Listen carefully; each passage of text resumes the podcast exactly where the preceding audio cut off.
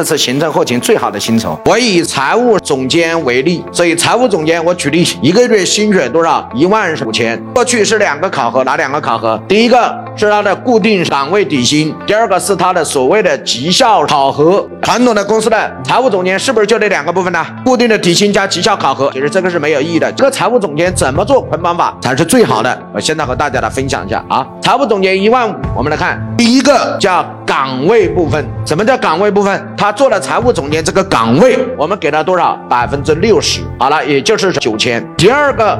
是他的能力部分。什么叫能力部分？他财务总监总得要有财务总监的能力呀。能力部分占多少？百分之二十，也就是多少？三千。好了，一个财务总监必须具备三个能力，哪三个能力啊？第一个，关于我们数据准确及时，绝对不能出错各项数据指标。第二个能力，在税务上必须要保证老板绝对安全。你得保证公司什么？老板安全。你的税务筹划是怎么筹划的？该省的要省，不该省的一分都省不了。能听懂吗？第三个，我们把它称之为叫理财。什么叫理财？公司有没有钱？怎么有钱？如何把公司的现金流把它理财对的话？如何做定额的大额资金存款？第三个部分叫捆绑部分。什么叫捆绑？与公司的业绩做捆绑，多少？三千块。这三千块表示你你是公司人，你不是一个独立的财务总监，你跟我们是一伙的。我们大家好，大家好才是真的好。如果公司业绩不好，你也别想好。所以老板要学会与公司的业绩挂钩。我给大家举例，二零一五年，我跟前员商量好了。每个月公司必须达成一千万，是我们的业绩考核目标。无论是前台，